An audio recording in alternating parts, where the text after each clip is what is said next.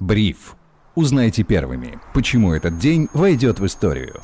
Всем привет, это Бриф, коротко и по делу о том, что важно для вас. Меня зовут Сергей Чернов, здесь со мной финансовый журналист InvestFuture Павел Гуценко. Паша, привет. Привет, Сереж. Здравствуйте, дорогие слушатели. Сегодня 29 декабря 2022 года, но начнем мы со вчерашней цитаты. Банк России сообщил, что не уверен в возможности успешной разблокировки активов российских инвесторов из-за сжатых сроков, размытости формулировок в разрешениях и сложности самой процедуры. Инвесторам необходимо дождаться уведомления о результатах работы по разблокировке от своих брокеров или депозитариев, но времени у них остается все меньше и меньше. Так, так например, министр финансов Антон Силуанов сказал, что решение Бельгии о разблокировке активов было выдано без особого желания и на таких условиях, чтобы на деле минимизировать возможности решения вопроса по той самой разморозке активов. В общем, остается только ждать и надеяться на то, что наши брокеры успеют сделать всю необходимую работу. Паша, хочешь прокомментировать здесь что-то? Ну, а, мне, честно говоря, тут добавить нечего. А, просто Центральный банк Российской Федерации сказал то, а, что мы и так все думали, о чем мы и так все думали. То, что в каналах Invest Future писали последнюю неделю. Ну, мы будем все равно надеяться на лучшее, потому что, конечно, всем нам хочется, чтобы наши деньги разблокировали. Но, честно говоря, позитива, да, и надежды на то, что все-таки разблокируют эти активы, честно говоря, мало, потому что в наших, у наших брокеров тоже работают люди, люди тоже хотят отдыхать, а тут впереди новогодние праздники, и, честно говоря, надежды на то, что успеют все подать правильно, очень мало. Могу оказаться неправ, но слишком многие отдыхали в марте, апреле и вот как-то в те времена. Никого ни в чем не обвиняю, но репутационные издержки желательно восстановить. Если для этого кому-то придется поработать в праздники, я думаю, сами э, руководители брокеров в этом останутся заинтересованы. Еще одно заявление Антона Силуанова от текущего дня о том, что по итогам 2022 года рост цен в России составит около 12%, хотя ожидания изначально были гораздо выше, заявил министр. Можем ли мы ожидать в следующем году констатируемую Минфином инфляцию ниже, Паш, а значит и снижение ключевой ставки. Ну, мы можем, да. Что касается инфляции, конечно, я думаю, что мы увидим замедление э, роста цен. Но это, во-первых, это будет э, чисто такое вот математическое замедление роста цен, потому что у нас есть высокая база, особенно это высокая база марта-февраля, когда цены скакнули там на 20-30% в магазинах, да, а, вслед за а, ростом курса доллара. Что касается ставки а, Центрального банка Российской Федерации, я, честно, я очень сомневаюсь, что Центральный банк пойдет на снижение ставки. Учитывая то, что денежная масса в России все-таки росла, и росла достаточно быстро, потому что Минфин занимал там, триллион рублей на долговом рынке, понятное дело, что риски роста инфляции есть. То есть оставаться в тех же депозитах, что и сейчас, не переживать о том, что скоро ставки рухнут, и даже не стоит посматривать на добавление длинных облигаций с текущей ставкой в свой портфель. Время на это у нас будет. Ты так думаешь? Да, я очень сомневаюсь, что Центральный банк будет понижать, э, снижать ставку. Я скорее бы поставил на то, что Центральный банк ее будет повышать. Интересный прогноз. Хорошо, будем держать его в уме, но все решения, как всегда, принимаем сами.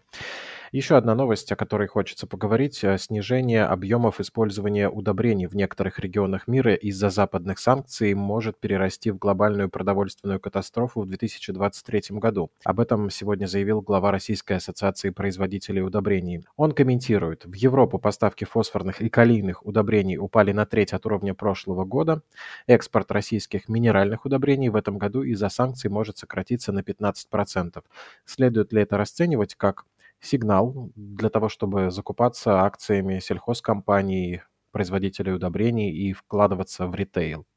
Если у вас э, э, в профиле нет акций российских э, сельхозкомпаний, э, то это очень нехорошо, потому что э, конъюнктура рынка достаточно э, такая позитивная э, для российских компаний, и нужно понимать, что здесь э, там, у Фосагра и других компаний а, из сельхозсектора российского достаточно сильные позиции на мировом рынке. Поэтому санкции на данные компании все-таки могут ослабляться, могут отменяться. И можем, здесь мы можем увидеть какое-то позитивное движение. И это может позитивно сказаться в том числе и на акциях этих компаний. Поэтому, если у вас этих акций нет, то я советую, конечно, присмотреться, подумать над тем, чтобы эти компании прикупить. Почему?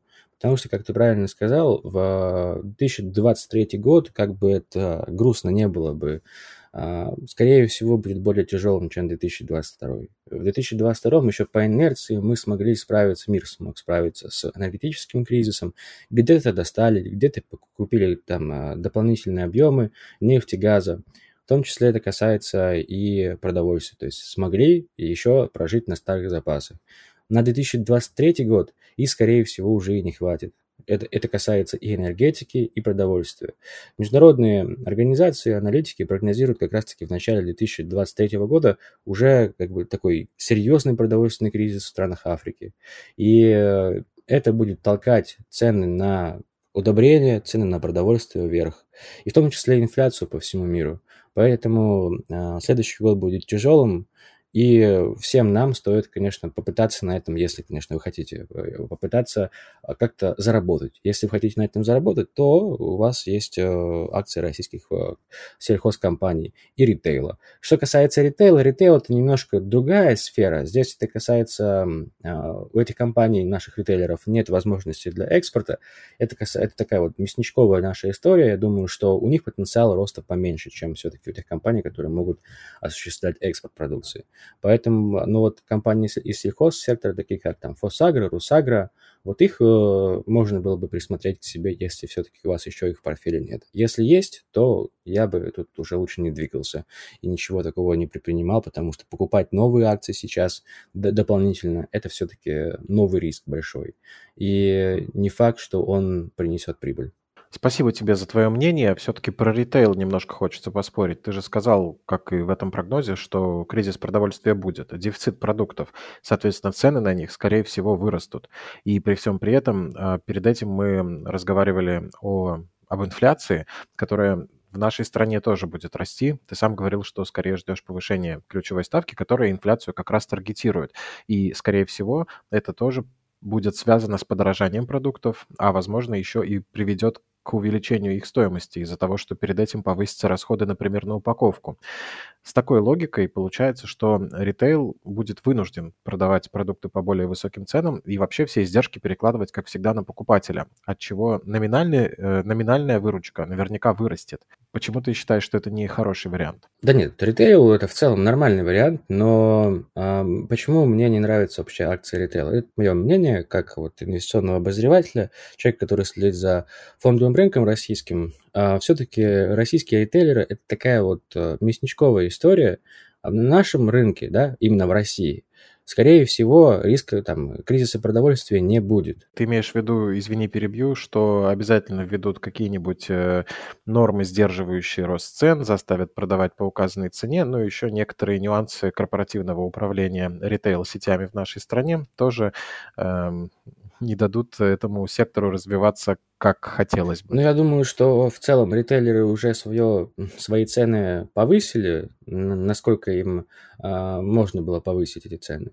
Я думаю, что дальше а, они сильно повышать цены не будут, потому что просто чтобы, зачем добивать, собственно говоря, спрос на эту продукцию? Если они повысят цены, у них просто упадет э, покупки данной продукции. И, собственно говоря, выручка и прибыль тоже останутся на одном и том же уровне. Поэтому я не думаю, что э, ритейлеры будут повышать цены на свою продукцию выше, чем инфляция в нашей стране.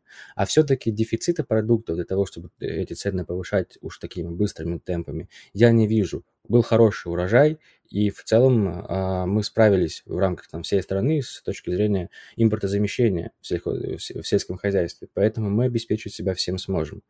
А скорее, вот на том, что кризис там, продовольствия и прочее, на этой теме могут заработать экспортеры.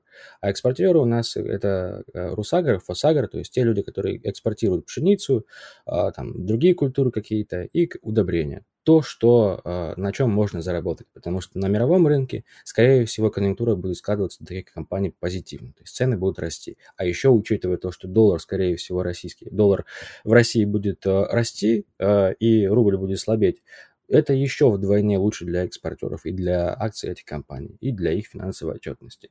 У ритейла российского таких преференций нет, и таких позитивных сторон у них тоже нет. Хотя, конечно, ритейл – это одни из лучших а, акций как раз-таки в кризисы, потому что это такие компании циклические, которые хорошо себя чувствуют а, примерно всегда, и их акции растут во время кризиса. Но я думаю, что свое они уже отыграли в прошлом году, потому что акции этих компаний выглядели лучше рынка в 2022. Спасибо, что вот так подробно объяснил. Теперь максимально понятно и очень интересно. И хорошо, что ты сказал про цикличность э, этого сектора.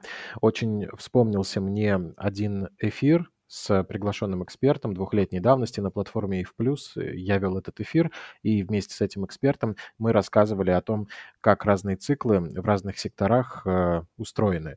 И появилось стойкое желание вернуться, пересмотреть это видео. Ну, на IF+, в принципе, много полезных видео. Я думаю, в кризис лучшее, что можно сделать, это вкладываться в свое обучение и понимание того, что происходит на рынке, чтобы не упустить самые лучшие возможности. Но это лишь мое мнение, никого ни к чему не призываю. Таким мы увидели 29 декабря 2022 года с финансовым журналистом InvestFuture Павлом Гуценко. Паш, спасибо тебе. Спасибо, Сереж. Всем пока. Меня зовут Сергей Чернов. Слушайте Бриф, ставьте лайки, пишите ваши комментарии. Мы всегда им рады. Отличного настроения и до встречи.